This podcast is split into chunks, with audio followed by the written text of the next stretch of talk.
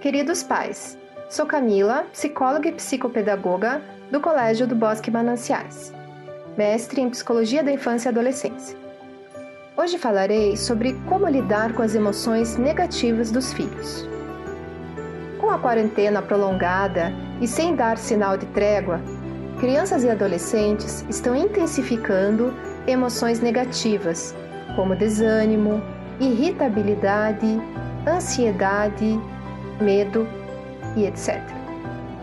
Alguns comportamentos deles evidenciam essas emoções. Por exemplo, querer ficar todo o tempo junto com os pais, despertar noturno e pesadelos mais frequentes, hipervigilância, que é estar alerta demais e muito preocupado, como lavar as mãos excessivamente e desnecessariamente. Regressões em crianças pequenas, como retorno à fralda ou à mamadeira, que já estavam extintos.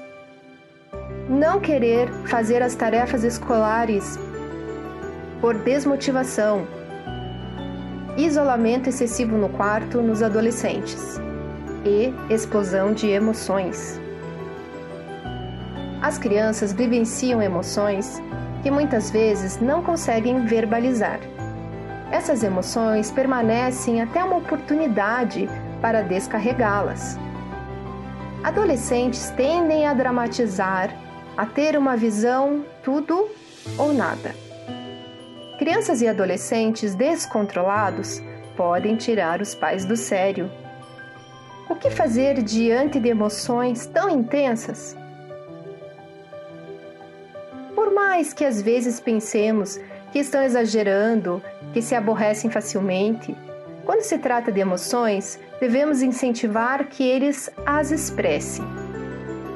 Além disso, oferecer apoio, tentando compreender o ponto de vista dos filhos, ajuda a dissipar a emoção. Escute-os atentamente, validando suas emoções, ajudando-o a entender o que está sentindo. Não analise nesse momento.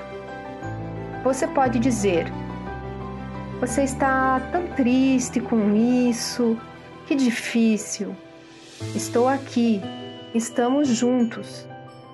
Ou Você realmente queria isso, que pena. Esse é o primeiro passo. Quando seu filho se sentir entendido, ele começará a se sentir mais calmo mesmo quando não conseguir o que quer. Sim, ser empático não significa dar o que ele quer.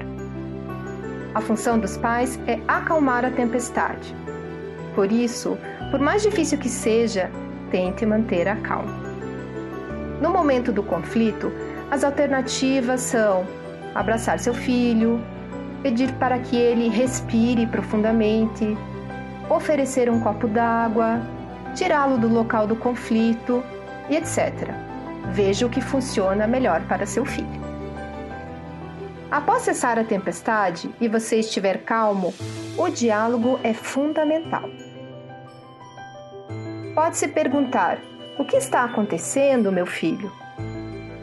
Entenda os motivos envolvidos. Você também pode dizer: Eu entendo que você fique irritado quando sua irmã pega suas coisas e as estraga. Você fica muito nervoso com isso. Podemos dizer ao outro o que sentimos e o que precisamos, sem bater ou xingar. O que mais você poderia ter dito ou feito em vez de bater e xingar? Dessa forma, vocês podem traçar juntos alternativas para resolver a situação. Crianças têm repertório e já podem dar a sua opinião. Outro ponto é finalizar com os combinados entre vocês. Ok, então, quando você ficar irritado com a sua irmã, vai falar o que está sentindo, sem agredir Além disso, pode-se colocar todos os outros combinados e valores da família cartolina ou quadro visível a todos. Isso é ótimo para prevenir conflitos posteriores. outro ponto. Lembre-se que crianças e adolescentes também aprendem a lidar com suas emoções com o modelo que damos a eles.